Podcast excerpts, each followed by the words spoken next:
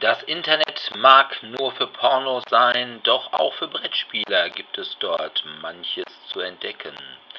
Was und wo ihr da suchen müsst, erfahrt ihr in der 45. Ausgabe des DSD Brettspiel Podcasts.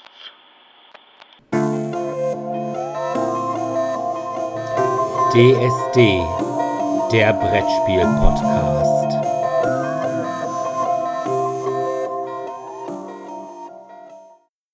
Ja, hallo erstmal. Willkommen zur 45. Folge von DSD, dem Brettspiel-Podcast. Heute beschäftigen wir uns mit allem, was man zu Brettspielen so im Internet finden kann. Also mit Neuland. Genau, mit Neuland. Also ich glaube ja auch, dass dieses Internet sich nicht durchsetzen wird. Nein, nein, das braucht keiner. Laut einer Studie von 1989 ist nur damit zu rechnen, dass in jedem fünften bundesdeutschen Haushalt ein Computer eine Nutzung findet. Ich glaube, auch in zwei Jahren redet da keiner mehr von. Genau. Und wenn, dann ist das eh nur für Porno. Ja. Aber wo Porno? Fangen wir an mit den Medien.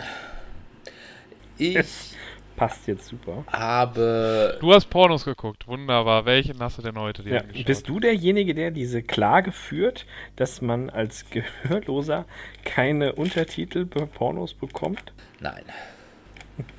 Nein. Okay.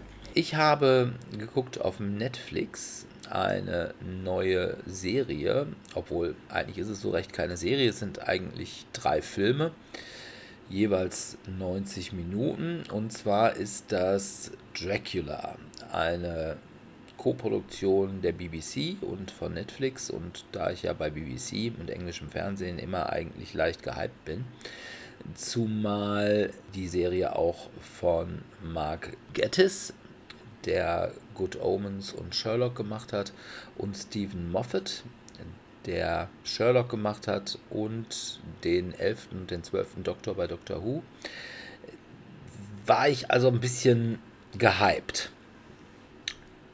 Also, worum geht es? Es geht, wie der Titel schon sagt, um Dracula, wird dargestellt von Claes Bang. Den kannte ich irgendwoher, wusste aber absolut nicht woher. Ich dachte mir, ja, irgendeine Serie oder so, bin ich mal so im Kopf durchgegangen, fiel mir absolut nicht ein. Und dann habe ich mal im äh, Internet geguckt und ja, der hat tatsächlich bei extrem vielen deutschen Serien mitgespielt. Der ist, glaube ich, Däne und hat mitgespielt bei Notruf Hafenkante, beim Landarzt, bei Küstenwache. Also alles wirklich so. also nur so Top-Produktion. Genau. Und jetzt ist er auf einmal bei Netflix. Ähm, Dann spielt noch mit Dolly Walls als Agatha bzw. Zoe Van Helsing. Die kennt man eigentlich nicht. Die hatte mal irgendwie ein paar Nebenrollen bei The IT Crowd. Ja, es, Ja, dann kenne ich die. es geht halt im Anfang so ein bisschen um eine Verarbeitung des tatsächlich originalen Dracula-Stoffs. Das heißt, Jonathan Harker kommt nach Transsilvanien, weil Graf Dracula in London Immobilien kaufen will und ja, wird quasi vom Grafen festgesetzt und in dem Moment ändert sich aber irgendwie alles. Zwar endet Harker dann auch in dem Hospital in Budapest, aber da ist dann eben Van Helsing, das ist aber nicht Dr. Van Helsing, sondern es ist die Nonne Agatha Van Helsing. Ja, und ab da ändert sich die ganze Sache doch ziemlich. Es kommt dann zwar auch in der zweiten Folge dazu, dass Graf Dracula mit dem Schiff nach London übersetzt, aber auch diese Überfahrt nach London verläuft ganz anders als im Buch. Und die dritte Folge spielt dann quasi in der Jetztzeit. Ja, ich würde sagen, die Serie ist so ganz nett. Das Problem ist, dass die Figuren da drin alle komplett unsympathisch sind. Also Dracula, gut, der ist halt der Widersacher, der soll nicht sympathisch sein. Wobei er immer so unglaublich, ja, ich bin so unglaublich faszinierend, ist es aber nicht. Auch die Gegenspielerin von Dracula, also Agatha beziehungsweise Zoe Van Helsing, ist nicht besonders sympathisch. Sie spricht vor allem immer mit einem fürchterlich holländischen Akzent oder beziehungsweise wurde mit einem fürchterlich holländischen Akzent synchronisiert. Ne? Das, das, das, also könnte fast ein Musical sein. Ja, aber also das macht die ganze Sache, finde ich, dann auch immer so unfreiwillig komisch. Beziehungsweise du denkst dir, ach, jetzt hätte ich irgendwie aber was anderes gesagt oder was anderes synchronisiert, wenn sie dann sagt, irgendwie, ja, mein Blut ist giftig für dich, weil so und so, so und so. Den Grund will ich nicht verraten, weil ich gesagt, weil ich habe echte Pommes mit Pommessoße und Frikandel gegessen. Das wäre echt giftig. Das klingt nach dem klassischen holländischen Blut, wie wir es kennen. Und, und das Ganze habe ich noch begossen mit einer ganzen Packung Fla. Aber ja, sie ist halt auch nicht sympathisch, weil sie geht halt auch über Leichen. Und das ist ja auch alles ziemlich egal. Aber ja, man kann es angucken. Es sind halt nur drei Folgen, 90 Minuten. Und es gibt Schlimmeres, was man gucken kann, aber so richtig überzeugt hat es mich halt nicht. Also von daher, ich hätte mir eigentlich aufgrund der beiden Regisseure bzw. Produzenten bzw. Showrunner, hatte ich mir tatsächlich mehr erhofft. Also irgendwie was Neues Sherlock-mäßiges oder eben Good Omens oder Doctor Who-mäßiges. Und das ist es sicherlich nicht. An die Qualität kommt es sicherlich bei Weitem nicht ran. Ja, soweit. Dracula, Netflix. Drei Folgen, 90 Minuten. Sebi, du warst im Kino. Coolio. Ich war wie so oft im Kino. Ich habe es dieses Mal wieder geschafft und ich war in einem Film, der schon länger auf der Agenda stand, und zwar Jumanji, The Next Level. Mit The Rock. Mit The Rock. Ich habe beim letzten smell Ja, smell. Ja, beim letzten Mal habe ich tatsächlich auch schon über diesen Film gesprochen. Also jetzt nicht bei unserem letzten Podcast, sondern als Teil 1 davon rausgekommen ist. Die Neuverfilmung. Und die neue Neuverfilmung bzw. die Erweiterung knüpft schon daran an. Es sind in Time zwei Jahre vergangen, seit die Freunde auf der Highschool sich getroffen haben. Die sind jetzt aufs College und und und. Alles hat sich so ein bisschen verändert. Und handlungstechnisch ist es so, dass einer der Hauptdarsteller Junior Nerds eben sich immer wieder zurücksehnt an den Dr. Bravestone, den Helden und Anführer aus dem Spiel. Und er tut das, was man nicht tun sollte, wenn man gerade ein nahezu tödliches Spiel hat. Ja, ne, man geht wieder rein. Das können alle nicht so wirklich glauben, aber es sind nun mal die Freunde und dann macht man das, was Freunde so tun. Sie gehen auch rein. Aber, und das ist der Punkt, an dem ich jetzt halt ansetze, es hat sich einiges verändert. Und zwar zum einen ist das Spiel kaputt. Was dazu führt, dass nicht der dahin kommt, wo er hin will, wie an Teil 1, wo ich nochmal darauf hinweise, dass man seinen Avatar selbst wählen konnte, sondern wie hier wird man zufällig einem Avatar zugeordnet. Was dazu führt, dass eben nicht die vier Freunde als Team wieder ins Spiel kommen, sondern stattdessen kommt der missmutige Senior, also der Opa, und einer seiner ehemaligen Geschäftspartner oder der ehemalige Geschäftspartner kommen mit ins Spiel.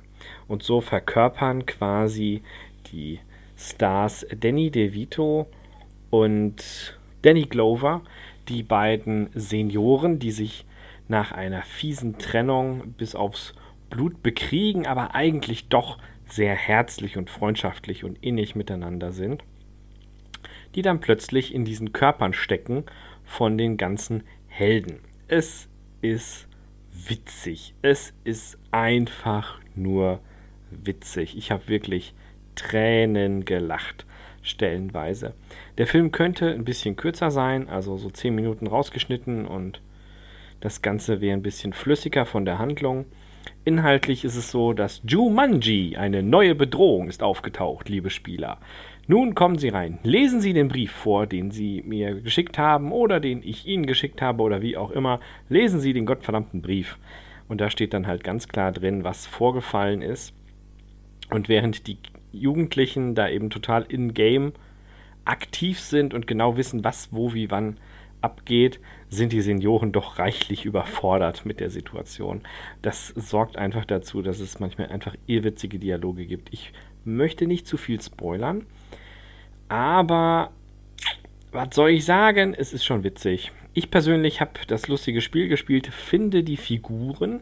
Auch in diesem Film sind wieder die Originalspielfiguren aus Jumanji versteckt. Und zwar dieses Mal nicht zwingend als Säulen im Hintergrund, sondern in der Landschaft. So findet man zum Beispiel in einer Kameraeinstellung die Figur des Nashorns als Bergsilhouette. Also ich habe nur zwei von fünf gefunden, vielleicht findet ihr ja mehr. Okay. Dazu muss man aber dann den ersten Teil auch gesehen haben, um Ja, das ja, wäre in irgendeiner Weise zu wissen. Idealerweise hat man ja auch das Original mit Robin Williams gesehen, wo dann tatsächlich diese Figuren nochmal deutlicher dargestellt werden und eine andere Bedeutung haben. Der Film ist ja für damalige Verhältnisse richtig brutal gewesen. Und äh, hier tauchen einfach immer wieder so dezent platzierte Easter Eggs auf, was ich eigentlich sehr schön finde. Also ich habe tatsächlich noch keinen Jumanji gesehen. Ich habe nur damals den Klassiker gesehen, aber das war damals, als ich ein Kind war. Und seitdem, ich könnte mich jetzt noch nicht mal mehr dran erinnern, was da genau passiert, außer dass sie halt in diesem Spiel sind und auf einmal irgendwelche Tiere durch das Haus laufen. Ja, aber du erkennst die. Also du erkennst die wirklich, wenn du darauf achtest, und jetzt habe ich es ja schon als Impuls gegeben an unsere Hörer, wenn ihr darauf achtet, werdet ihr die erkennen. Das Okay. ist schon, das ist schon ganz gut so. Also wie gesagt, mich hat das auch, wann war der erste Teil mit Robin Williams? Mitte der 90er oder so? Mitte der 90er, ja, Anfang der 90er. Also das Also- hatte mich damals schon irgendwie nicht abgeholt. Das hörte sich immer so an wie, da kam dann auch irgendwie dieses eine Nacht im Museum oder irgendwie so. Und das fand ich Ja, alles so ähnlich sehr, ist es auch. 95 war der. Ja. Und von daher bin ich da einfach in dem Jumanji-Lore nicht so drin. Also von daher werde ich da wahrscheinlich auch in diesem Leben werde ich mich nicht mehr zu hinreißen. Aber was ich ganz faszinierend finde, dass also The Rock, der spielt ja mittlerweile echt alles, ne?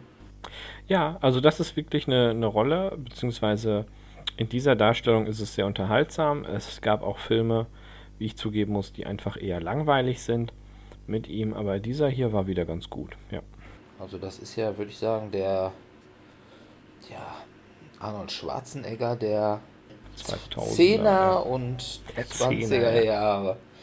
Also, der macht ja echt, mit dem kannst du auch alles machen. Also, spielt ja sowohl irgendwie die harten Action-Sachen als auch irgendwelche. Jumanji ist ja auch eher, glaube ich, so leichte Muse, ne? Also eher so ein bisschen Comedy-mäßig. Das ist definitiv Comedy. Also es ist actionreich und handlungsarm. Es ist auch nicht so überraschend. Also viele Sachen sind vorhersehbar. Es ist aber dennoch schön, es anzusehen, einfach in der praktischen Umsetzung. Also die Schauspieler interagieren sehr gut miteinander. Und was einfach für diesen besonderen Esprit in puncto Humor sorgt, ist, dass du eben hier diese gestählten Körper und ähnliches hast und dazu diese Seniorenstimmen, die dann da immer ihre Dialoge von sich geben.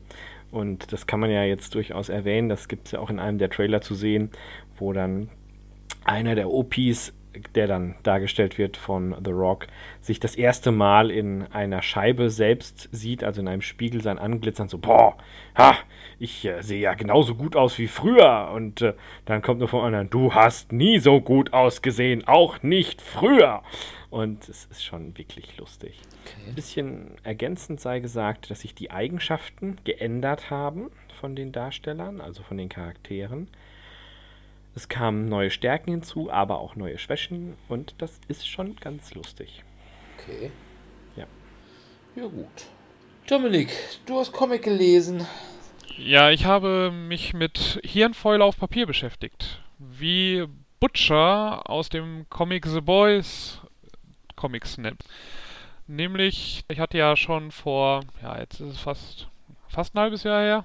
Ja, kann Also im Sommer, irgendwann Ende des Sommers, habe ich mir die Prime-Serie angeschaut, The Boys, und bin jetzt mal dazu gekommen, den ersten Band, also ist ja auch eine Zusammenstellung von mehreren Comics, zu lesen zu The Boys. wo Butcher Huey, der mit Frenchie und Mother Milk und dem Mädchen versuchen, die Superheldenwelt aufzumischen, in der die Superhelden ja alle nicht wirklich, also sie haben zwar Superkräfte, sind. aber sind alles einfach nur dreckige Arschlöcher, die alle korrumpiert sind. Und ich hatte zwar ein bisschen mitbekommen, dass halt der Comic halt sich schon unterscheidet von der Serie, mir war aber nicht bewusst, wie stark. Also nach ungefähr ein Drittel des Comics verlässt man die Seven, also die, die Hauptantagonisten in der Serie sind, erstmal komplett und beschäftigt sich mit anderen Superhelden, gegen die jetzt erstmal die Boys kämpfen und mit denen sie sich beschäftigen.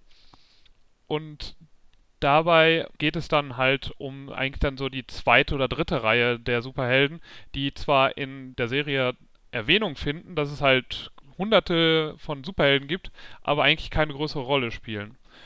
Wobei halt jetzt die zweite Reihe von Superhelden, da wird dann halt zum Beispiel Tech Knight ist im Grunde genommen ein bisschen eine Persiflage auf Batman. Also er ist eigentlich nicht wirklich super, aber verwendet einfach sein Geld und seine Technik, die er hat, die er sich dann erkauft hat, um Superheldenkräfte im Grunde genommen zu haben. Und von ihm stammt dann auch der größte Spruch, weil er hat eine leichte Psychose. Er muss alles, was ein Loch hat, muss er ficken. Und von ihm stammt deswegen der Satz, wenn es ein Loch hat, kann ich es ficken. Aus dem Comic. Warum er diesen Satz sagt, das soll hier noch ein Geheimnis bleiben, aber es ist eine sehr spektakuläre Szene in dem Comic. Okay. Also er rettet die Welt mehr oder weniger durch diesen Satz. Wie Okay. das, wie gesagt, wie das passiert. Ja. Ansonsten, der Comic ist halt ähnlich wie die Serie ziemlich brutal und ziemlich grafisch, was die Gewalt angeht. Auch Sex kommt dabei nicht zu kurz, wobei halt von der Darstellung eben so auf ein paar nackte Hintern oder vielleicht mal einen entblößten Busen bezieht, aber die sexuellen Akte sind selber schon dann meistens nicht so Wir sprechen halt immer noch die würden nicht, nicht, würden nicht im normalen, Comic. ja, würden aber eben auch nicht im deutschen Fernsehen wahrscheinlich vor 22 Uhr laufen, weil die Art des Aktes ist dann doch meistens nicht immer ganz freiwillig für alle Personen. Okay. Ja, aber ansonsten ist halt der Comic, wer eben entweder die Serie mag oder eben mit quasi eine relativ brutale Persiflage, grafische Persiflage auf Superhelden mag, für den ist das durchaus empfehlenswert. Der Comic ist weiter, ist auch sehr actionreich, handlungsreich und auch recht gut geschrieben. Die Zeichnungen, also das einzige Problem, was ich mit den Zeichnungen habe, also mir gefallen die Zeichnungen prinzipiell schon, aber im Grunde genommen sehen die Gesichter immer aus, als wenn die mit Öl eingerieben werden und die ganze Zeit irgendwie ein bisschen zu viel Licht auf die scheint. Okay. Also diese glänzen immer so sehr. Und das, das finde ich ein bisschen irritierend. Aber ansonsten finde ich den Zeichenstil eigentlich ganz cool gemacht. Ist halt meistens recht düster. Und ich bin jetzt gespannt, wie es halt weitergeht, sowohl in der Serie als auch mit den Comics, weil, wie gesagt, die haben relativ wenig erstmal miteinander zu tun, außer dass sie halt die gleiche Welt und prinzipiell die gleichen Charaktere beinhalten. ja, ich könnte Und natürlich der hier, Huey sieht hier aus wie Simon Peck, weil damals ja Simon Peck ursprünglich als Person dafür gedacht war und dann wurde Simon Peck nur noch als der Vater von Huey in der Serie gecastet, weil halt seitdem der Comic eigentlich erschienen ist, über zehn Jahre vergangen sind. Okay. Ja. Also ich könnte mir mal vorstellen, dass man die Hauptantagonisten äh, als erstes genommen hat, weil man halt auch nicht wusste, wie lange wird es die Serie geben. Ne? Geben, ja. Also die haben auch dann Charaktereigenschaften geändert und ich hatte dann auch gelesen, dass sich manche darüber aufgeregt haben. Da hatten also einer von den Seven, der A-Train, ist in den Comics ist er weiß, in der Serie ist er schwarz und dafür ist jetzt halt einer der anderen ist anstatt schwarz-weiß dann geworden. Also warum das jetzt so, die so gecastet wurden, keine Ahnung. Ich fand es jetzt aber, also mich stört es weder in der Serie, also ich finde die Serie weiterhin gut. Mich hat sie auch eben ein bisschen anders halt unterhalten als jetzt der Comic, aber ich finde beides hat seine durchaus seine Berechtigung. Also und von daher finde ich das beides spannend und wird werde auch beides weiter verfolgen. The Boys ist ja abgeschlossen als Comic, aber den werde ich mir werde ich mir wahrscheinlich mit der Zeit auch die weiteren Bände dann nochmal zulegen und dann weiterhin verfolgen, was Amazon mit der Fernsehserie macht. Ja. Ja, gut. Okidoki. Ja, ich habe auch noch Serie geguckt. Und zwar äh, in der ARD-Mediathek. Und zwar gibt es mittlerweile, was es vorher noch nicht gab, Doctor Who in der ARD-Mediathek. Ach, das ist ja cool. weil das läuft mittlerweile auf One, was glaube ich so die ARD-Resterampe ist, wo man unter anderem auch solche Schätze aus den 80ern wie Hart aber herzlich sehen kann, die echt schlecht gealtert ist. Aber eben auch Doctor Who. Ich gucke da im Moment gerade die vierte Staffel. Die haben die, also die haben nicht sämtliche Folgen da, sondern das ist halt eben wie in der Mediathek halt die, die gerade laufen. Und ich glaube, im Moment läuft halt gerade auf One, also im Fernsehen, die vierte Staffel. Das ist der zehnte Doktor, also David Tennant. Mit Donna Noble als Companion. Aber eben auch so Sachen wie die 23. alte Staffel. Zumindest mit einigen zusammenhängenden Folgen. Also da gab es ja immer oftmals, was weiß ich, so acht, neun Folgen, die einen Handlungsbogen bilden. Und die 23. Staffel ist mit dem sechsten Doktor, also mit Colin Baker. Das ist zwar nicht unbedingt der beliebteste Doctor Who. Der beliebteste ist, glaube ich, wenn man die klassischen und die neuen zusammennimmt, immer noch der vierte Doktor. Aber es war halt einer der beiden ersten, die in den 90er Jahren von RTL bzw. später dann von Vox in Deutschland tatsächlich synchronisiert ausgestrahlt worden sind. Ja, der sechste Doktor ist halt so ein bisschen super arrogant und ein bisschen sehr farbenfrohes Kostüm. Aber nun ja, ich sag mal, das war der erste Doktor, den ich tatsächlich mitgekriegt habe und alles besser als Jodie Whittaker. Ja, also von daher ARD-Mediathek und da dann einfach One oder Doctor Who eingeben und dann kommt man zu ganz, ganz, ganz, ganz vielen Folgen, die man da für Ome gucken kann. Zumal das sonst immer Doctor Who in Deutschland die einzelnen Staffeln der neuen Doktoren, die gibt es zwar auf DVD, die sind aber mal relativ teuer. Und die alten Sachen, die gibt es dann immer auch nur so mit irgendwie eine Doppelfolge oder sowas und das dann auch zum Vollpreis. Also Doctor Who in Deutschland ist nicht gerade so eine preiswerte Geschichte. Von daher kann man das, das mal ganz gut machen. Okidoki. Ja, kommen wir zu unserem Hauptthema. So sei es. Internet und Brettspiele.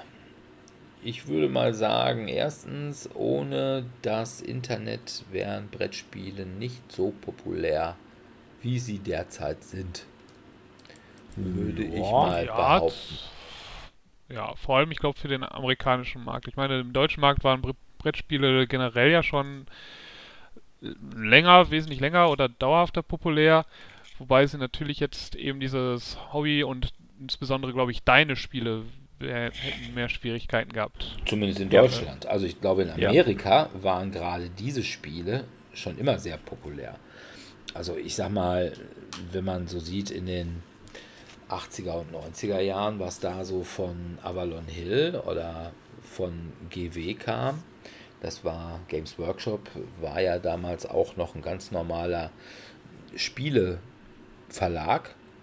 Also solche Sachen wie Fury of Dracula? Fury of Dracula, genau. Oder, boah, was sonst noch? Cosmic Encounter? Oder war das bei Avalon Hill? Das weiß ich das jetzt gar nicht. Bei Avalon ja. Hill. Also zumindest war es irgendwann mal bei Avalon Hill. Ich glaube, das ist ja, Cosmic Encounter ist ja auch durch zig Hände gegangen. Ja. Innerhalb der letzten 40 Jahre. Also, es gab die schon, diese unterschiedlichen Märkte, aber die waren halt abgeschottet. In Deutschland gab es halt das, was es so für Spiel des Jahres gab. Und in Amerika bzw. England gab es die coolen Sachen, die dann aber auch nie nach Deutschland kamen. Es sei denn, es waren so Mass-Market-Sachen. Also, was weiß ich, irgendwas, was bei Parker oder MB oder irgendwie sowas rausgekommen ist. Das kam dann schon mal nach Deutschland. Und ich würde auch tatsächlich sagen, der große Brettspiel-Hype kam tatsächlich mit der Serie Will Wheatons Tabletop. Die hat, glaube ich, unglaublich viel für die Brettspielszene getan. Das sehe ich ähnlich. Das ist auch echt witzig. Also, das muss ich zugeben. Vor allem, es ist sehr schön erklärt. Also, ich bin jetzt nicht so der Hardcore Will Wheaton-Fan, aber generell, was der so gemacht hat, ist schon gut. Ja, Ja, also die, seine Rolle in Star Trek ist jetzt auch kontrovers. Ja, das war richtig. aber da nicht mal bei Goonies dabei. Kann sein. Ich meine schon. Und da war er ja doch zumindest irgendwie erträglich.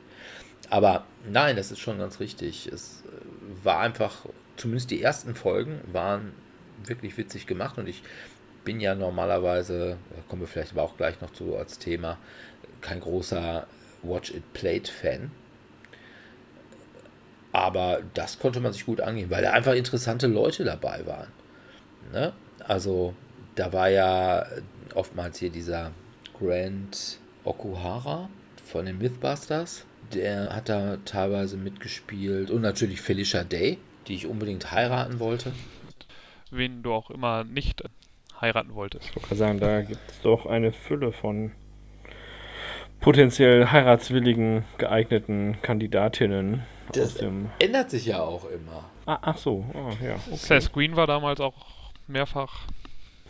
Der war ja auch mehrfach verheiratet. Nee, der war mehrfach dabei. Ja, das stimmt, das auch.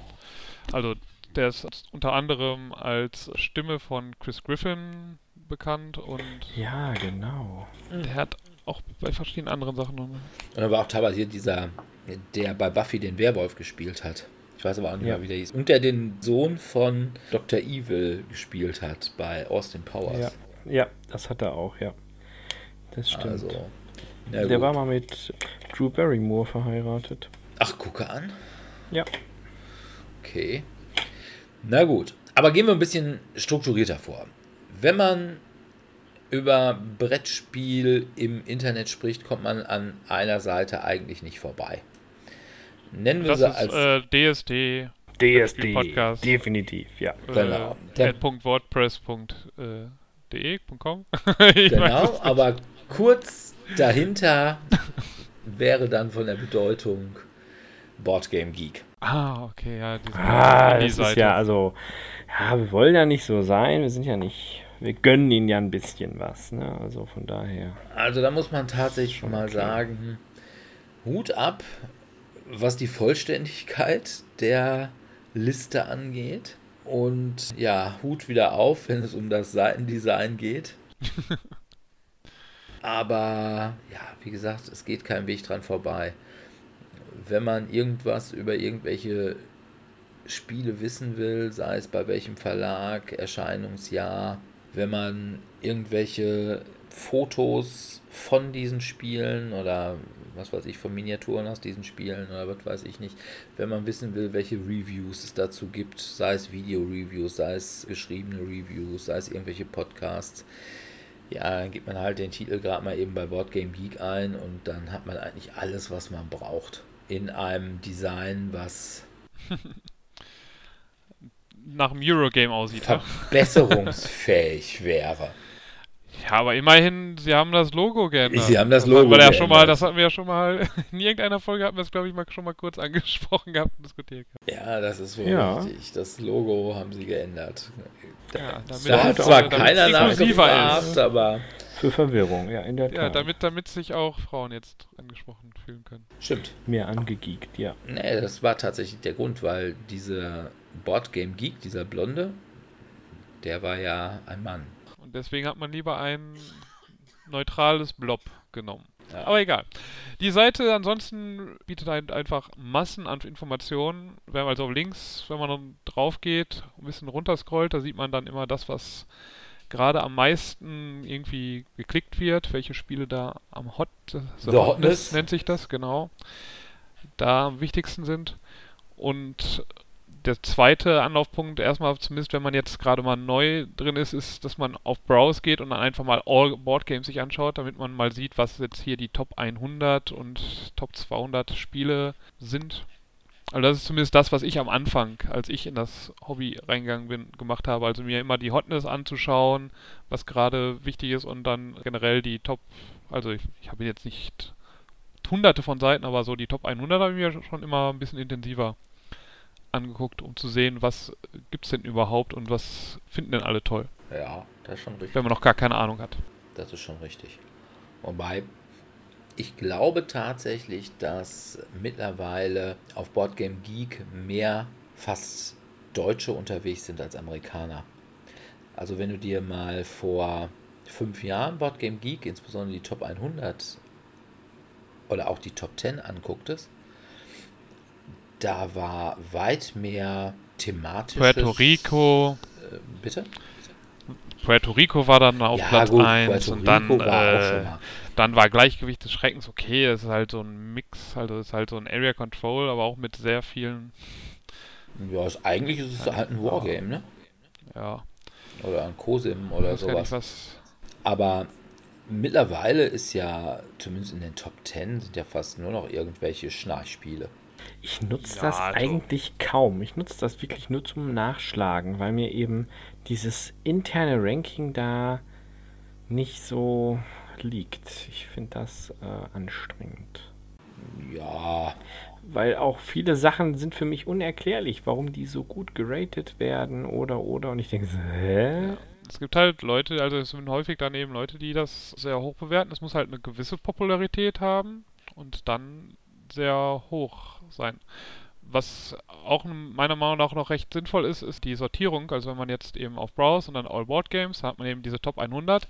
Die ist ja, wie wir schon in mehreren Folgen diskutiert haben, eben dieses Board Game Geek Ranking ist ja ein bisschen angepasst durch einen seltsamen Algorithmus, der halt neutrale Votes auch mit reinbezieht. Ja, Man ja, kann ja. da oben ja aber eben noch eben auf Geek Rating, also äh, Average Rating einfach gehen.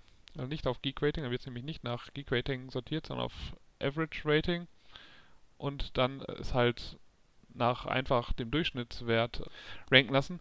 Hat leider den Nachteil, dass man da jetzt zumindest nicht sofort einstellen kann, dass es, dass man irgendwie zumindest so und so viel Nutzer hat. Also ich weiß nicht, ob das Mhm. bei Advanced Search geht, weil so hat man erstmal ganz viele ja Votes, jeder, der also die Top 10 sind, der einmal, jeder Designer, der sich einfach mal selbst auf 10 gewotet hat, fängt da erstmal an. Sinnvoller ist äh, stattdessen meiner Meinung nach die äh, Number of Voters. Das konnte man, kann man mal sich manchmal anklicken. Einfach, da ist dann Siedler von Katan dann eben Ja. als und äh, Carcassonne so Pandemie. Damit hat man erstmal die ganzen Spiele, die eigentlich so dann auch jeder kennt und die dann auch jeder mal gespielt hat und jeder, der die Seite eben besucht hat, dann auch mal bewertet oder irgendwie dazu was gepostet hat. Ja, Ja. Das finde ich ein, Ja. als wesentlich sinnvollere, also, also ich finde eben diese Boardgame-Ranking und dann eben das Number of Voters-Ranking finde ich relativ sinnvoll. Um Ja. beides mal zu sehen. wobei ich tatsächlich kaum mehr aufs Ja. Ranking gucke. Ich benutze Boardgame Geek eigentlich nur noch als Datenbank. Man kann allerdings ja auch bei Boardgame Geek seine Spielesammlung verewigen Ja, das habe ich auch gemacht. und man kann seine Partien, die man gespielt hat, eintragen und auch die Ergebnisse. Genau. Ich logge nur meine Spiele, damit ich, also ich habe es gerne einfach, dass ich sehe, was habe ich wann mal so gespielt. Ich logge Aber- gar nichts. Ich logge auch nichts.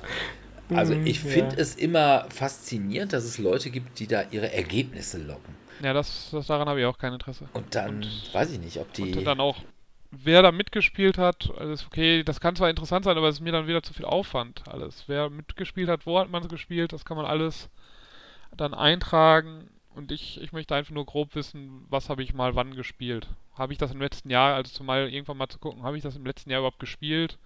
Oder in den letzten zwei Jahren, oder sollte ich es jetzt mal loswerden, weil ich es nie gespielt habe? Also bei mir war es einfach so, ich wäre nie auf den Gedanken gekommen, da irgendwas zu loggen, weil da müsste ich ja erstmal meinen ganzen Backkatalog einpflegen.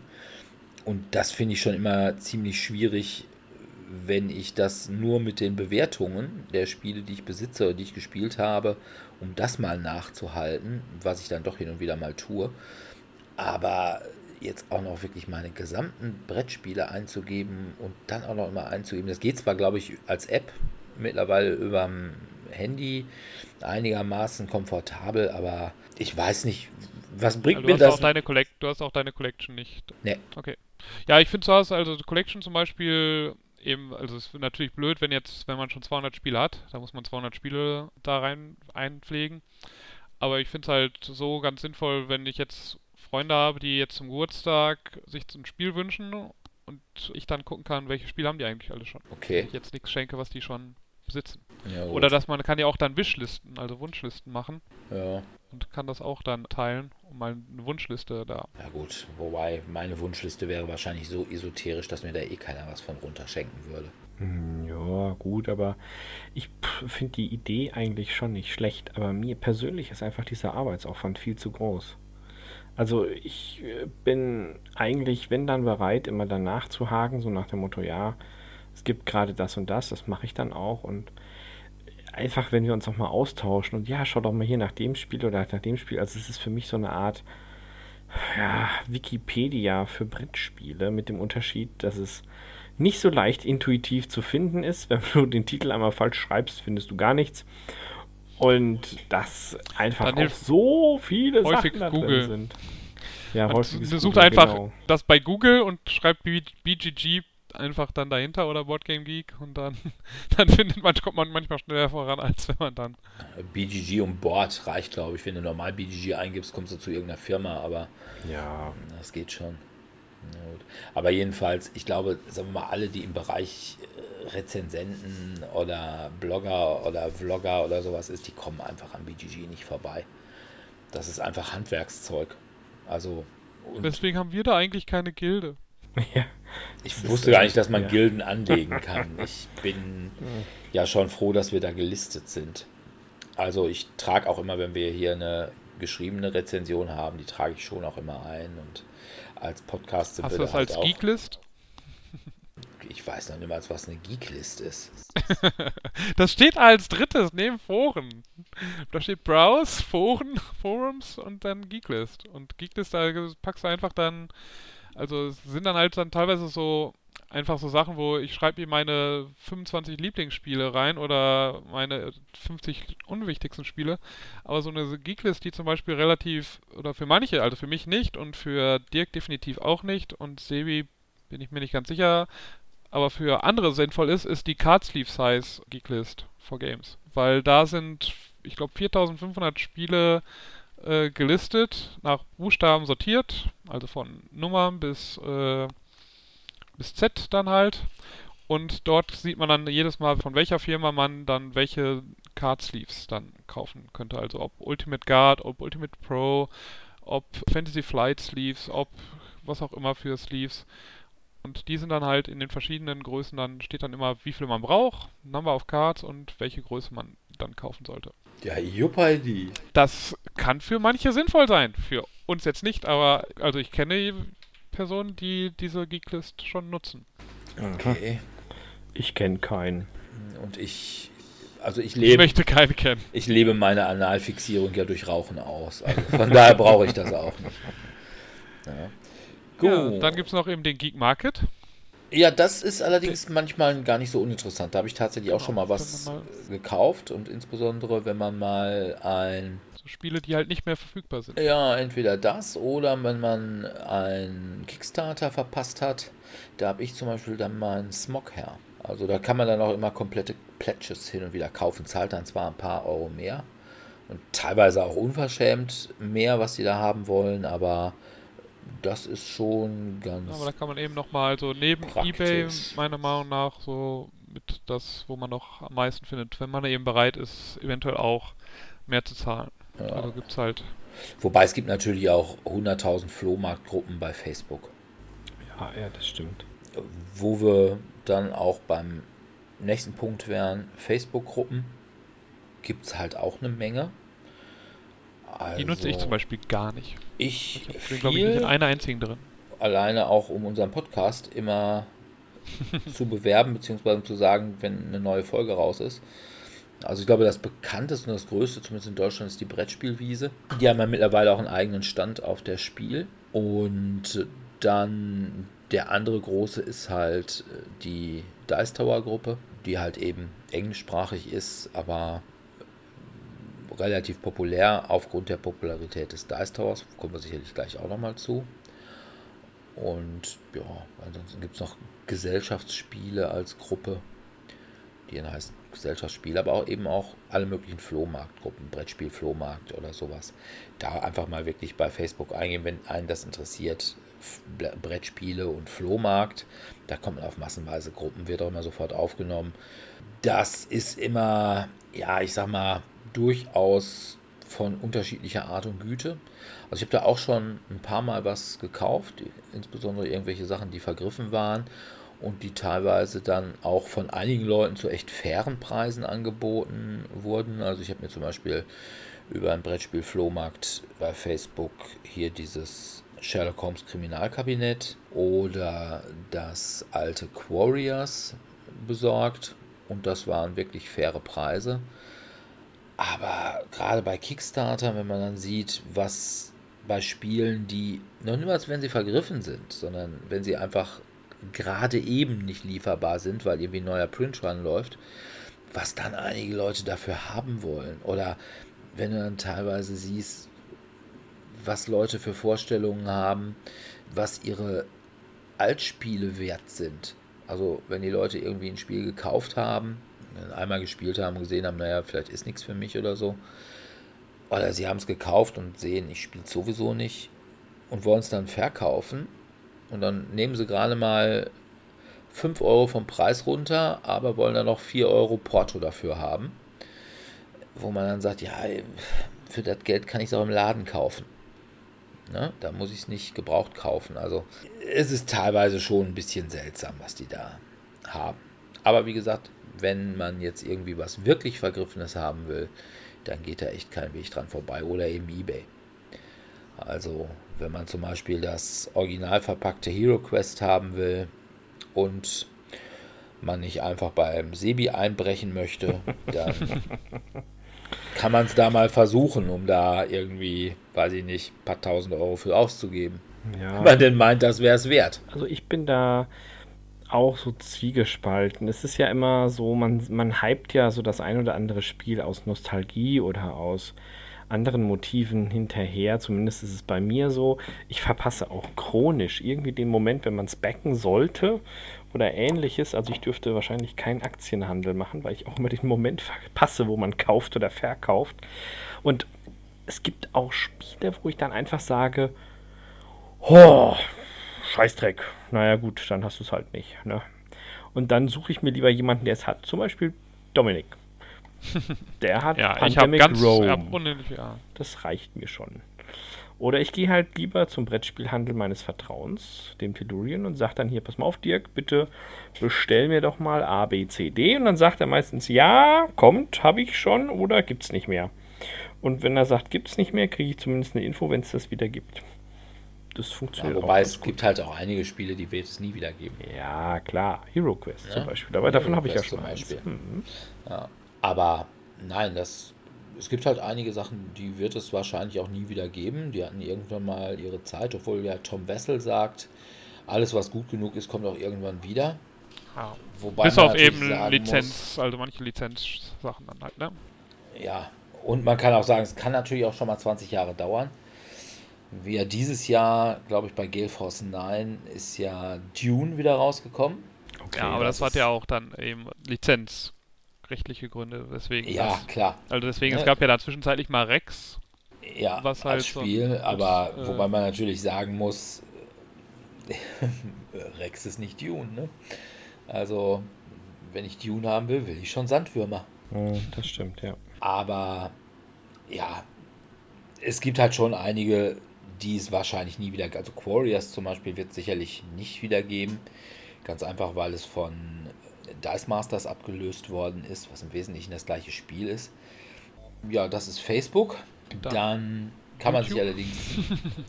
ja. Kann man YouTube, wenn man Rezensionen oder äh, Rezensionen, generell Besprechungen oder wie ein Spiel gespielt wird, also Spielregeln, teilweise Erklärungen, wenn man das haben möchte, da gibt es ja einfach, man kann dann jedes Spiel, also fast jedes Spiel, glaube ich, eingeben und findet dann Videos dazu, die ja, einen darüber informieren. Also. Wobei ich das ja persönlich vollkommen uninteressant finde. Ja. Also ich sag mal, Regeln, das ist ja, mittlerweile hat es sich ja durchgesetzt, dass ganz, ganz viele Spiele so ein Heft dabei tun, wo die diese Regeln aufschreiben. Ja, aber wenn ich vorher wissen möchte, wie die, also zumindest wie die Grundmechaniken funktionieren, es gibt halt eben welche, die quasi einmal komplett das erklären, weil manche lieber visuell arbeiten, als sich das durch Lesen anzueignen. Aber eben auch einfach Rezensenten, die dann quasi mal kurz einen Ablauf, also einen Kurzverschnitt der Regeln, wofür die vielleicht nicht auf jede einzelne Regel eingehen, aber dass ich einmal ein grobes Gefühl dafür bekomme, wie läuft eine Runde da ab in dem Spiel. Und das äh, finde ich zum Beispiel finde ich relativ hilfreich. Also du jetzt, ich weiß du weniger, aber ich finde das äh, schon. Also ich schaue mir das dann schon an. Regeln sind Regeln ja sind. ein Angebot. Ja, bis auf bei Times Up, äh, sag's mir, ne? Da, da sind Regeln äh, heilig. Ja, da gibt es ja auch nur zwei. Sag nicht das Wort und übersetze es nicht und warte darauf, dass die Zeit abläuft. Oder achte viel. Und achte darauf, dass das Wort genau richtig ausgesprochen oder das, der gesuchte Ja, das- Begriff das komplett Wort- das- und komplett ist und nicht Genau, dass der Begriff der ist, der da drauf steht. Und wenn einer meint, die Prinzessin hieß Mononoke, dann muss man einfach sagen, nein, hiernach heißt sie Monoke und möglicherweise ist das ein ganz anderer Film als den, den ihr kennt. So, nämlich. Und wenn es König der Löwen ist, dann ist es auch falsch, weil es müsste der König der Löwen heißen oder so ähnlich, ne? Ja, ich glaube, nee, Ja. da bin ich, da bin ich, also was Ach so, der, die so. das angeht, da. Bei Aussprache wird hier adäquat auf das fehlende Silben, was auch immer, hingewiesen, aber wehe der Artikel, der ist dann, der wird dann nochmal Ja. so durchgewunken. Ja, äh, muss man einfach mal sagen. Prinzessin Mononoke ist ein doofer Anime-Film, während Prinzessin Monoke bestimmt ein herrlicher Märchenfilm aus der Tschechei ist. Mhm. Drei Nüsse Das, für äh, Prinzessin Monoke oder Genau, so. wer kennt es nicht, ja. Oder die Märchenmonoke oder so. Nein. Aber wie gesagt, also und Watch It Plays finde ich, das ist wirklich, ja, Ja, aber es ist für viele hilfreich. Also es gibt genug Leute, die sich lieber etwas dann visuell zeigen lassen. Also ich habe mir davon ja auch ein, zwei Videos angeschaut. Und teilweise kann ich das, was er da sagt, eins zu eins einfach aus der Anleitung lesen. Aber manche, dadurch, dass er das dann gleichzeitig neben dem Sagen noch zeigt, ist es für manche eben hilfreicher, als es einfach auf so einem Blatt Papier zu sehen. Also ich finde es, na, ich finde jetzt, ich finde es einfach langweilig.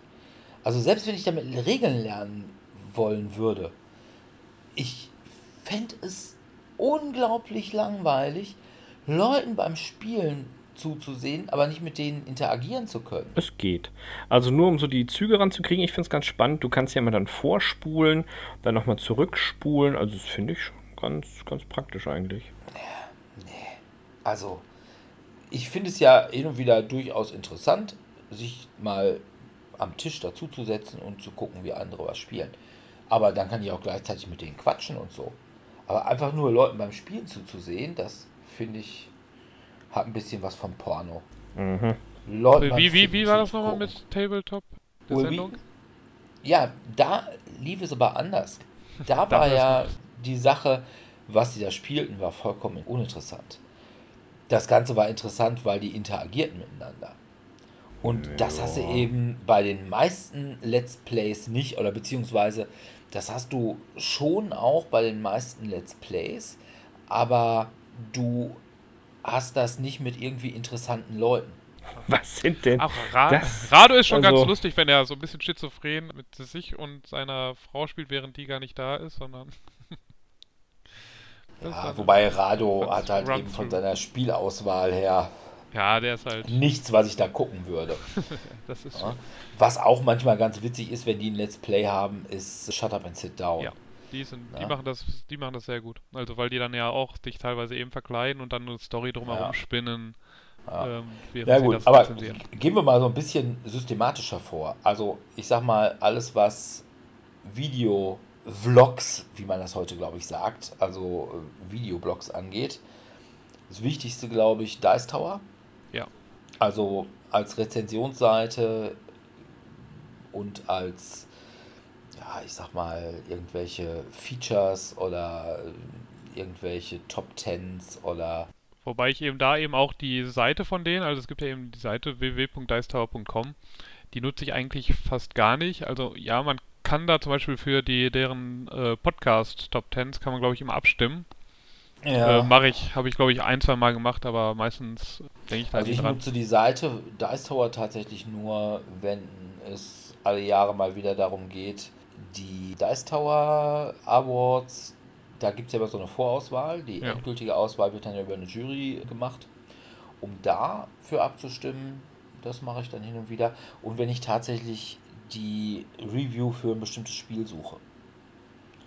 Das finde ich da dann auch praktischer als das über YouTube. Wenn ich jetzt sagen will, okay, ich will definitiv eine Dice Tower Preview haben und ich will dann noch gucken, weil oftmals hat man ja auch Reviews von mehreren Leuten, also was weiß ich, von Tom Wessel und von Sam Healy oder wer auch immer Siegers hier. und von früher, wie hieß der denn nochmal? Chess Mahler oder Ja, ähm, genau. hier damals ganz früher war ja auch noch der Euro, den du wahrscheinlich dann auch überhaupt nicht magst. Ja, dann hier der Gameboy Geek, der war ja glaube Ja. ich früher auch. War der Genau, Game Boy Geek, den meinte ich. Ja.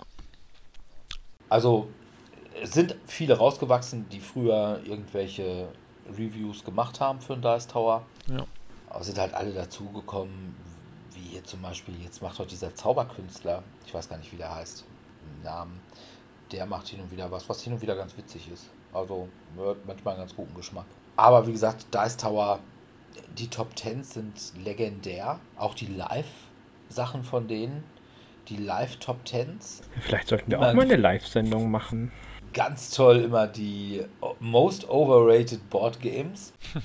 Ja, wenn sie sich über irgendwas auslassen. Das war immer echt gut. Und ich habe auch nie verstanden, wenn dann manche Kommentare immer unter den Videos dann geschrieben haben, äh, die sollen sich mehr auf die Spiele fokussieren und nicht so viel drumrum reden. Und ich habe mir die immer angeschaut wegen den drumherum. Also die Spiele waren für mich so nebensächlich, was sie dann da ausgewählt haben.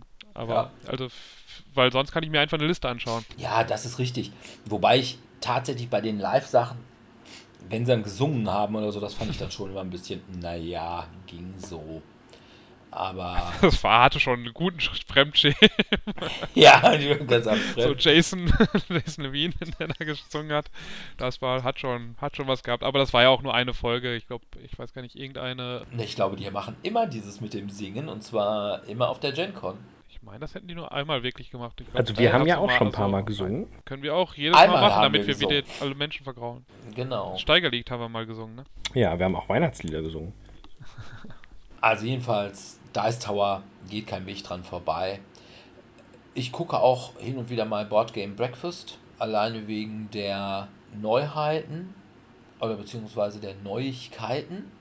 Wobei ich skippe da ja dann relativ schnell da durch. Und seitdem die es dann noch aufgeteilt haben zwischen der Montags- und der Donnerstagssendung, die komplett unterschiedlich sind und ich dann immer nie weiß, was ist jetzt nochmal wo, wo waren jetzt nochmal die Neuheiten und wo waren jetzt seine Meinung. Also manchmal finde ich eben seine Meinung auch nochmal ganz witzig, wenn er jetzt Das ist Thema richtig.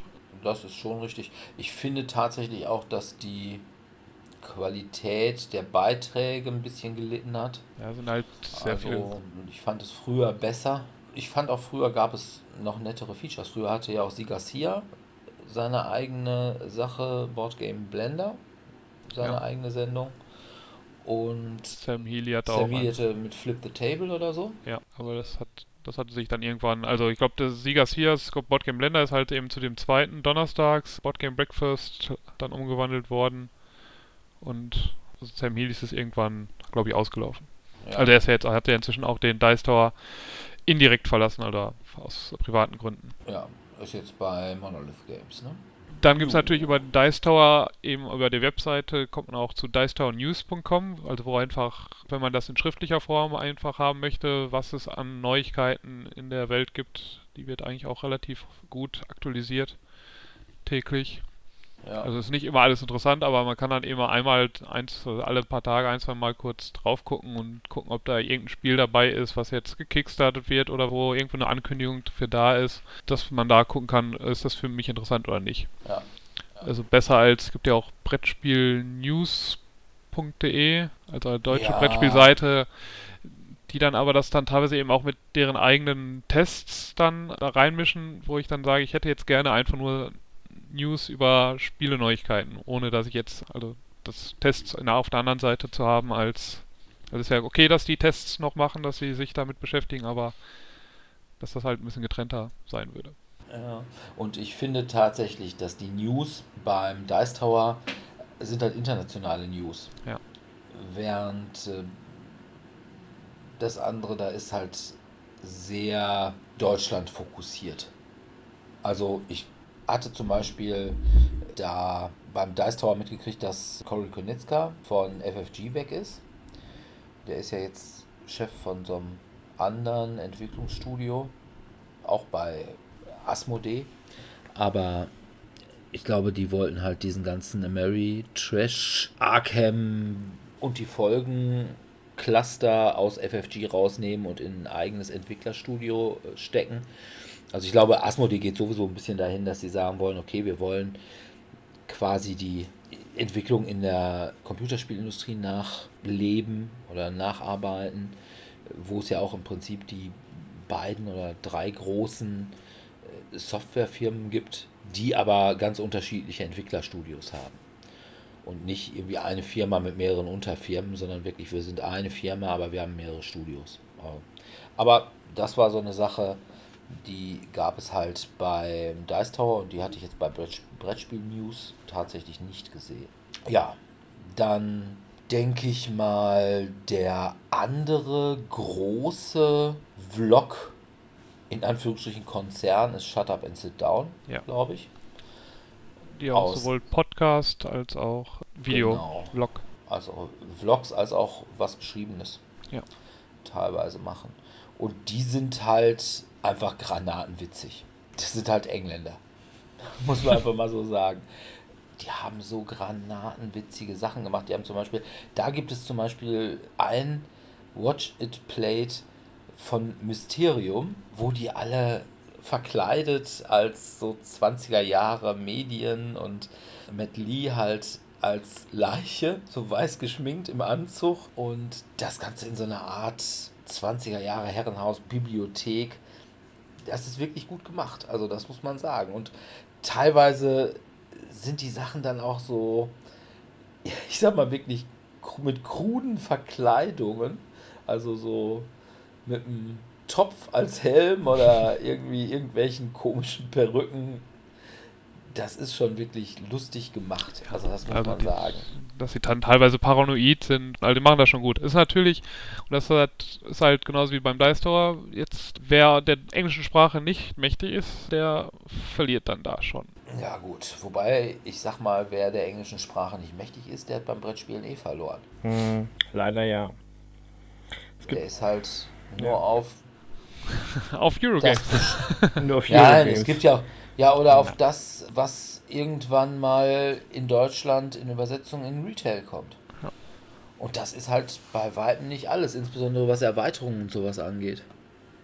Also auch bei Eurogames. Ne, Ich sag mal zum Beispiel Race for the Galaxy. Da wirst du nicht alle Erweiterungen auf Deutsch kriegen. Wobei die Erweiterungen da auch nicht alle so gut gewesen sein sollen. Vielleicht lag es auch daran. Ich weiß es nicht, ne? aber mittlerweile musst du dir ja wirklich schon überlegen, kaufe ich es mir auf Deutsch oder auf Englisch, weil ich weiß nicht, ob auf Deutsch irgendwelche Erweiterungen kommen. Ja, dann, und dann gibt es halt einige Leute, ich, mir macht das persönlich nicht aus, wenn ich da zum Beispiel bei den Karten immer so ein bisschen Mischmasch zwischen Deutsch und Englisch habe. Aber da gibt es einige, die sagen, oh, ich will es einheitlich haben, kaufe ich es mir gleich auf Englisch. Ja, gut. Ja, und dann gab es, wir sprachen das schon mehrfach an, Will Wheatons Tabletop. Was am Anfang richtig gut war und dann das Problem hatte, dass Sie auf YouTube Red oder wie das damals das Premium-Ding hieß, umgeschaltet sind. Ja, die waren halt erst bei so einem Zusammenschluss, Geek and Soundry, der im Anfang, glaube ich mal, von Felicia Day gegründet wurde, wo eben auch andere Formate drin waren. Also da hatte zum Beispiel Felicia Day hatte ihren eigenen Vlog und da war echt eine Menge, was wirklich gut war, auch teilweise so ganz lustige, ja, wie soll man sagen, wie so Webserien. Also ich glaube zum Beispiel dieses The Guild lief, glaube ich, auch zunächst auf Geek and Sundry mit Ja, das- äh, Felicia Day. Ja, die hatten das aber dann eben in Zusammenarbeit halt eine Zeit lang mit Microsoft sogar ganz am Anfang gehabt, sodass Ja. es dann immer über irgendeinen Microsoft-Service dann auch lief. Und dann haben sie aber irgendwann Geek and Sundry verkauft. Dann ist Will Wheatons Tabletop da auch noch ein bisschen gelaufen und ich glaube, ab da wurde es echt schlecht. Da fand ich dann die Spielauswahl auch nicht mehr wirklich gut. Ich fand die Gäste nicht mehr wirklich gut. Und ja, ich glaube, mittlerweile gibt es das auch gar nicht mehr, ne? Das weiß ich ehrlich gesagt nicht. Ich gucke sowas nicht. Nicht mal beim Bügeln. Okay. Ja. Vlogs Da- auf Deutsch. Gibt es da irgendwas, was er guckt? Ne. Also auf Deutsch Vlogs gar nicht. Also ich habe, also manchmal ganz Zeit lang habe ich halt einfach mal mir einfach so Spieletests, also einfach so gelesen. Da gibt es ja eben, da hast du ja mal mitgearbeitet, spielekult.de Ja. Hab oder eben Brettspielreport.de ja. habe ich mal ab und zu mal drauf geschaut früher, weil ich das auch seltener gemacht habe. Oder weil ich eine Zeit, also als ich noch mehr in Videospiele auch war, da habe ich mal interessierterweise gesehen, dass halt 4Player, es ist eigentlich eine reine Videospielseite, da hat einer dann auch auch angefangen, mal, genau, die haben ja. dann mal immer wieder, da hat einer dann auch angefangen, Brettspiele zu spielen und hat dann dazu immer dann eben wahrscheinlich passend dann Tests geschrieben, weil er darauf dann Bock hatte. Aber sonst wüsste ich jetzt auch nichts Großartiges, was es jetzt im deutschen Bereich geben würde, wo ich sagen würde, ja, das muss man, Hunter und. Kron. ja, also videotechnisch schon, aber auch da, ich fand, also mir haben sie nie, also ich habe mir immer mal wieder Episoden davon angeschaut, aber aber das ist, aber sind mit Abstand der populärste Das Deutsche. ist richtig. Die haben ja auch mal so eine Art Will Wheatons Tabletop versucht, indem sie sich da so ein paar Gäste geholt haben. Das Problem war, glaube ich, einfach, dass die Gäste einfach, ja, also ich sag mal, eine Darstellerin von Seven of Nine aus Voyager ist halt was anderes als irgendwie die dritte Vloggerin aus dem deutschen Vlog von hinten oder so. Also, das waren halt alles irgendwelche Leute, ja, die kannte man halt auch nicht. Und von daher, ich weiß ja nicht, ob das immer noch gemacht wird, aber ich hätte jetzt auch lange nichts davon gehört. Was sie halt schon machen, die machen halt irgendwie ihre Rezensionen und ihre Top Tens und Messe vor, Messe Messe Nachberichtung. Wobei ich einfach immer sage, was Hunter da vorstellt, das kann ich nichts mit anfangen. Was Kron, der hat hin und wieder mal ganz interessante Sachen, aber von daher gucke ich Hunter und Kron auch nicht wirklich. Also ich, wie gesagt, ich guck's Häufig. meistens, also ich guck's wirklich sehr selten, wenn ich mal nach einem Spiel suche, dann glaube ich doch meistens bei englischen vor der Messe. Und Da haben die halt so eine sehr exzessive Liste häufig. Also die gehen ja dann da wirklich, äh, machen da einfach die 100 an, äh, antizipierten Spiele, Ja, das Top ist auch 100 ein antizipierten, das ist mal so als ganz nette, aber da spiele ich, spule ich dann auch so mit 1,5 Geschwindigkeit mich dann mal da durch. Damit Ja. ich mich dann auch mal so eine andere Sichtungsweise noch habe. Was ich dann hin und wieder nochmal gucke, ist das Brettballett. Insbesondere das Brett zum Sonntag. Das ist der Typ, der die BerlinCon mit organisiert. Und bei diesem Brett zum Sonntag, das ist meistens irgendwie so ein Metathema, wo er dann so ein bisschen im Ohrensessel sitzt und drüber spricht. Das finde ich mal ganz witzig, eigentlich. Den Brettspielblock vom Benjamin, den gucke ich hin und wieder nochmal. Und was ich jetzt entdeckt habe, was von der Spielauswahl echt gut ist, die Nische. Mhm. Okay. Weil die haben eigentlich auch, wie wir, fast nur oder beziehungsweise ihren Fokus auf die Spiele für die coolen Kinder gelegt. Und die haben allerdings ein bisschen den Nachteil, die sind sehr ausführlich in ihren Besprechungen, Rezensionen, Vergleichen. Da muss man tatsächlich auch auf 1,5-fache Geschwindigkeit stellen, weil ja, manchmal wird das dann schon sehr, sehr lang. Dann denkt man sich, komm Kinder, so ein bisschen mehr Knackigkeit würde euch eigentlich auch ganz gut tun.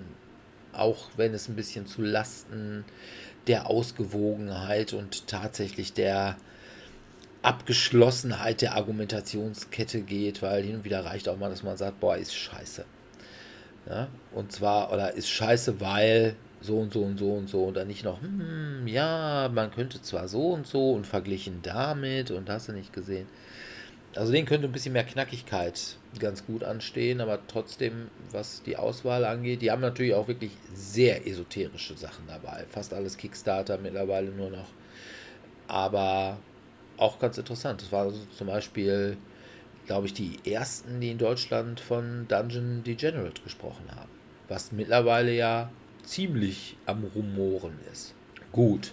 Ja, du hattest gerade eine Seite schon angesprochen. Es gibt natürlich nicht nur Vlogs, es gibt auch Geschriebenes, also quasi das Brettspiel Feuilleton, wobei ich sag mal, den Anspruch, das Brettspiel Feuilleton zu sein, nehmen wir ja eigentlich für uns in Anspruch. Dann gab es da mal Klickenabend, die gibt es immer noch, sind allerdings, wie ich finde, auch sehr deutschlastig und haben ein bisschen komische Rezensenten, wie ich finde. Also als so Typen, die halt solche Spiele spielen. So Korthosenträger halt. Mhm. Dann Ich habe doch gar keine Korthose an. es mal die erste Seite, die sich in Deutschland mit sowas beschäftigt hat, Hall 9000.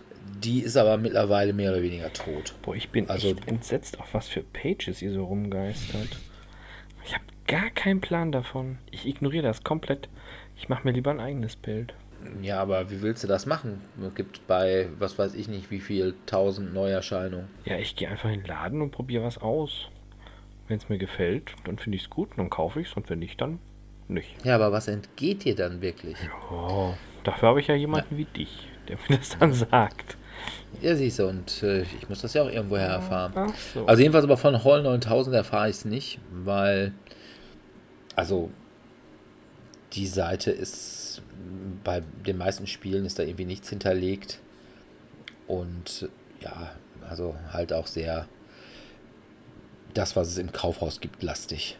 Dann gab es mal das Spiel Lama, eigentlich bekannt auch durch seine Vlogs und durch Ich bin's, der Ben. Ja, ich glaube, das habe ich auch, ich glaube, in mein- meiner Anfangszeit mal mir angeschaut gehabt, die Seite. Aber ich glaube, da war ich jetzt auch seit mindestens zwei Jahren nicht mehr drauf. Ja, ich habe auch ein bisschen den Eindruck, dass die Seite seit der Ben weg ist, nicht mehr wirklich die Speerspitze der Bewegung ist. Also glaube ich eigentlich nicht. Nicht, dass der Ben in irgendeiner Weise Sinniges von sich gegeben hätte, aber es war einfach immer, du kriegst es halt dieses Fremdschämen, wenn er sagt, ich bin's, der Ben. ja. Und dann gibt es nach wie vor noch Spielkult. Ja. Die Spielkult. Auch immer noch regelmäßig ihre Spieletests. Ja, die bringen also bis auf die Sommermonate, glaube ich, immer jeden Tag eine Rezi. Das ist Ingos Fetisch, dass es jeden Tag kommt. Und deswegen aber auch nicht an einem Tag mal zwei, auch wenn die Rezensionen dann irgendwie alle mittlerweile vorliegen.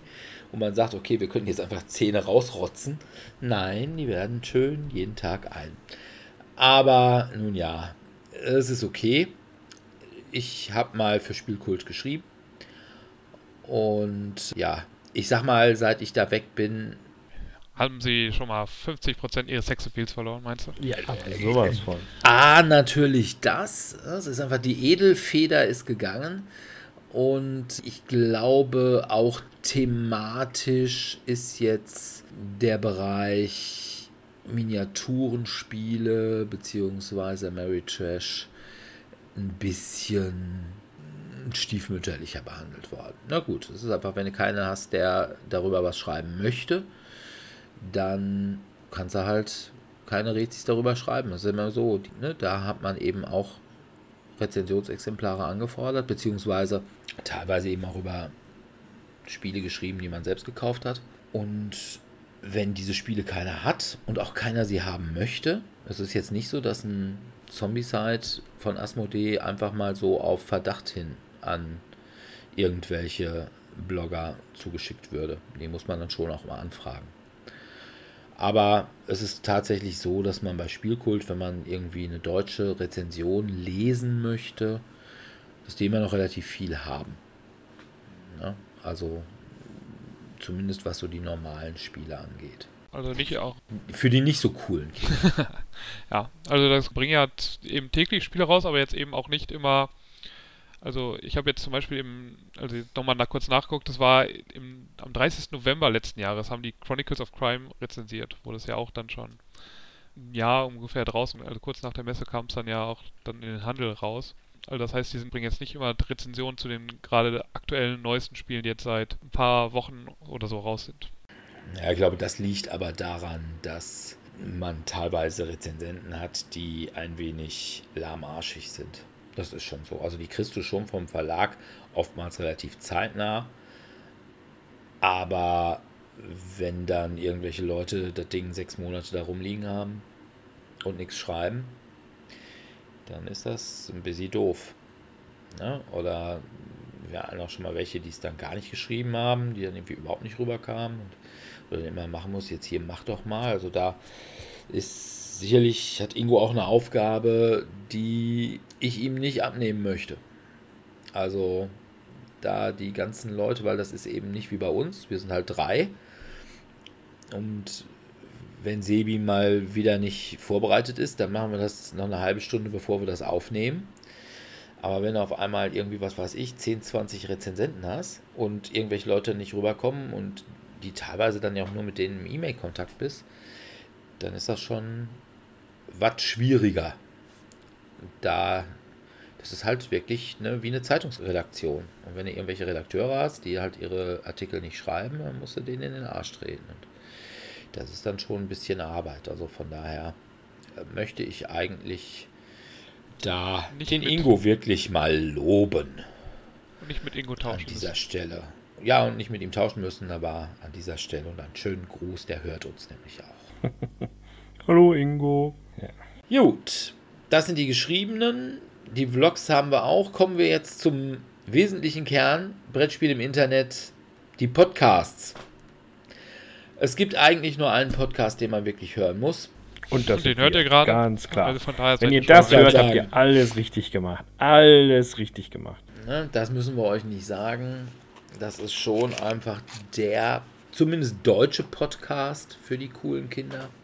Hört ihr sonst noch Podcasts? Brettspiel-Podcasts? Nein. Also jetzt also kaum noch was, was nicht erwähnt wurde. Ich also Dice Tower als englischen Podcast, dann Shut Up and Sit Down noch als englischen Podcast, höre ich ab und zu. Was jetzt nicht erwähnt wurde, ist The Secret Cabal, die sich sehr ausführlich auch immer, also deren Sendungen gehen ja dann immer auch drei Stunden häufig. Also die haben da kein Problem mit zu überziehen, was ihre Zeit angeht. Die sehen das dann da ziemlich locker. Sind halt auch recht lustige Charaktere dabei, Also äh, wir sind ja auch die- recht lustig. die da die Rezensionen auch machen. Wobei dich wird wahrscheinlich Dirk immer das Hauptspiel stören, weil da ja dann erstmal Jamie dann einmal sehr ausführlich die Regeln häufig erklärt oder die Mechanismen erklärt. Ja, das finde ich, und das finde ich ja zu hören, finde ich das ja noch langweiliger. Also ich kann an dieser Stelle mal sagen, Sebastians großer Traum ist, dass wir irgendwann mal ein Live, nicht Watch It Played, sondern Hear It Played machen. Und äh, da habe ich dann allerdings immer gesagt, diesen Podcast wird man der einst aus meinen kalten Händen ziehen müssen. Also solange ich hier was mache, wird es so etwas nicht geben, weil ich das nicht nur aufzunehmen langweilig fände, sondern auch es zu hören. Ja, und als letzten, den ich auch noch ab und zu, wobei in letzter Zeit oder in den letzten Monaten weniger, GameTech, wo Jeff. Eng Engelstein äh, sich dann halt Ah. mal so mit Doch. Wo es dann tatsächlich so um Industriegeschichten und Ja. wie mache ich einen Kickstarter und solche Geschichten. Das finde ich eigentlich auch ganz interessant. Ja, ich höre eigentlich relativ regelmäßig Shut Up and Sit Down. Ich finde auch den Podcast fast noch lustiger als die Video, die. Videos. Wobei man sagen muss, dafür sollte man schon echt gut Englisch können. Weil die reden gnadenlos durcheinander und ja, man merkt ihnen sehr an, dass sie aus London kommen, wegen ihrer Sprache. Und das ist nicht immer ganz einfach. Dann, was ich früher häufiger mal gehört habe, in letzter Zeit eigentlich nicht mehr, aber jetzt mal wieder öfter, das waren die Bretterwisser. Wobei. Boah, das sind auch echt Namen. Ja, wobei ich die Bretterwisser eigentlich noch ganz witzig fand. Da war hier der Matthias Natsch von Frosted Games war dabei. Das Problem war, der, der lachte immer über seine eigenen Witze. Das machen wir Aber auch. Aber wir Ich sind lach dann. witzig. Ja, aber wir lachen auch nicht über unsere eigenen Witze. Also ich lache möglicherweise mal über den von dir oder von Dominik, aber nicht über meinen eigenen. Vielleicht, ja. Meistens dann war- eher, weil, weil die so schlecht sind. War die, aber da war eben diese Dreierkonstellation war da für mich so ein bisschen rausgeboren. Und die haben also auch quasi so eine Art Sebastian, das ist da der Arne. Ach, Also- mag der auch so gern Pummel, Einhorn und Dominion. Ja, der ist, also zumindest was die Art der Spiele angeht, ist der tatsächlich so ein bisschen. Also ich glaube, der würde mit Pummel Einhorn was anfangen können. Mit Dominion sowieso ist der großer Fan. Der hat das also auch so ein Dominion Alu-Koffer. Mittlerweile haben sie noch eine vierte dabei, so ein Mädel. Ich weiß aber nicht, wie die heißt. Ja, man muss auch sagen, es ist auch sehr deutschlastig. Also es gibt da eigentlich auch nur einen René, der sich ein bisschen auch mit, ich sag mal, Ameritrash oder überhaupt thematischen Spielen mehr oder weniger befasst. Und ja, Arne ist halt eher so der Familienspieler und Matthias hat der Eurogamer, beziehungsweise der hat also alles. Und wenn er alles hasst, dann hasst er auch irgendwo nichts. Ne? Also er hat alles, aber davon nur einen Bruchteil gespielt. Und, was ich noch häufiger höre, ist den Dorpcast, von dem wir unsere Medienschau geklaut haben, der allerdings nur in Ausnahmefällen mal irgendwas über Brettspiele sagt, sondern vornehmlich ein Rollenspiel-Podcast ist. Dann den SK-Podcast, der eigentlich auch ein Rollenspiel-Podcast ist, aber teilweise eben auch mal Folgen über Brettspiele macht.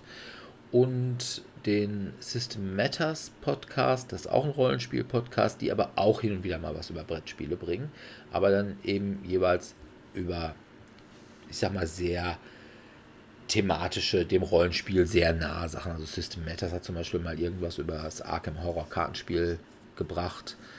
SK Podcast hat mal irgendwas über Dungeon Crawler gebracht und solche Sachen.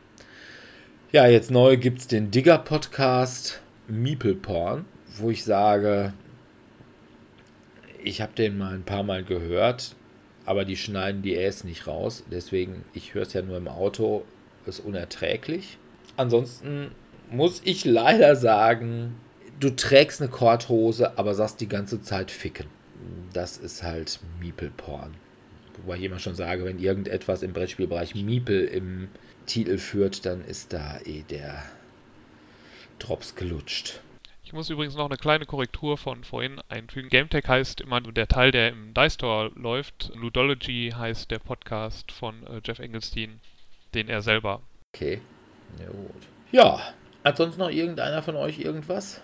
Ja, also es gibt da natürlich, aber ich würde das jetzt nur ganz kurz abhandeln. Auf Reddit, für Leute, die auf Reddit sind, natürlich den Brettspiel-Boardgames-Bereich, den ich aber auch gar nicht nutze. Was es noch gibt im Internet, ist natürlich, dass man Brettspiele spielen kann. Da gibt es verschiedene Seiten. Ich glaube, die gr- größte dürfte boardgamearena.com sein, wo es die irgendwie, ich glaube, 150 Spiele haben. Dann gibt es yukata.de, die auch so um die 100 Spiele haben zum Spielen im Internet, die man einfach im Browser benutzen kann. Brettspielwelt, bei den meisten muss man sich einfach nur anmelden, ansonsten ist das Spielen gratis und dann gibt es eben Tabletopia, wo man eine Gebühr bezahlt. Also es gibt zwar, glaube ich, ein paar Spiele, die man gratis spielen kann, aber wo man eine Gebühr eigentlich bezahlt. Ich weiß gar immer nie genau, wie das bei den anderen dann ist, also ob die dann keine lizenziert sind oder wo, wo es den Leuten dann egal ist, dass sie das machen. Ich hatte das damals nur, damals nur bei Tabletopia mitbekommen, dass die als Kickstarter gegründet wurden und sich deswegen dann ein Subscription-Model dann dafür genommen haben. Aber das sind halt dann so Möglichkeiten, Brettspiele oder zumindest einige Brettspiele online zu spielen. Okay. Dann gibt es da auch noch Vessel, geschrieben V-A-S-S-A-L. Das ist einfach nur eine Engine, wo man dann eben verschiedene Module laden kann. Soweit ich weiß, ist das alles für lau. Allerdings äh, die Benutzerführung ist eher suboptimal. Das ist halt so freie Software und alles. Also wenn man da nicht Informatik studiert hat oder sehr in der Thematik drin ist, dann ist das schon sehr, sehr schwierig. Also, ja, ich sag mal, Er- Ergonomie ist da nicht der zweite Vorname. Also ich habe zwar Wessel und äh, es gibt da echt viel. Also von FFG gibt es eine Masse an Spielen, die man da online spielen kann. Das Problem ist halt immer, es ist immer online und man muss dann immer einen Gegner finden. Ne? Ja, ja. Und bei einigen, ich sag mal, Gears of War, was ich ein tolles Brettspiel finde, aber find da mal einen Gegner, der gerade online ist, wenn du online bist. Also von daher ist das ein bisschen schwierig, hat sich also bei mir nicht wirklich Also so bei, durchgesetzt. bei mir hat sich jetzt auch nicht äh, generell dieses Online-Spielen nicht so durchgesetzt, wobei ich glaube, die meisten bieten zumindest auch irgendwie so ein rundenbasiertes Spielen an, also quasi, dass du es über Wochen dann spielst, ein Spiel wahrscheinlich oder über Tage, dass halt einfach nicht jemand haben muss, der jetzt mit dir online spielt, sondern du musst jemanden finden, der mit dir bereit wäre zu spielen und dann kann jeder jeden Tag ungefähr einen Zug machen oder so. Okay. Ja gut, das habe ich auch beim den meisten Brettspiel-Apps, wenn ich die online spielen will. Ja. Finde ich aber auch immer ein bisschen doof eigentlich. Ja, weil Naja. wenn, wenn, dann möchtest du quasi jetzt spielen Ja. und nicht dich dann nächstes Mal in, in zwei Tagen eindenken, reindenken, und was ich jetzt, was nicht. wolltest du eigentlich als nächstes machen, wenn. Von daher, so über konnte mich dann dieses Online-Spielen auch noch nicht begeistern. Aber für Leute, die eventuell keine Mitspieler finden, ist das eben noch eine Möglichkeit, auch mal Brettspiele zu spielen. Ja, gut.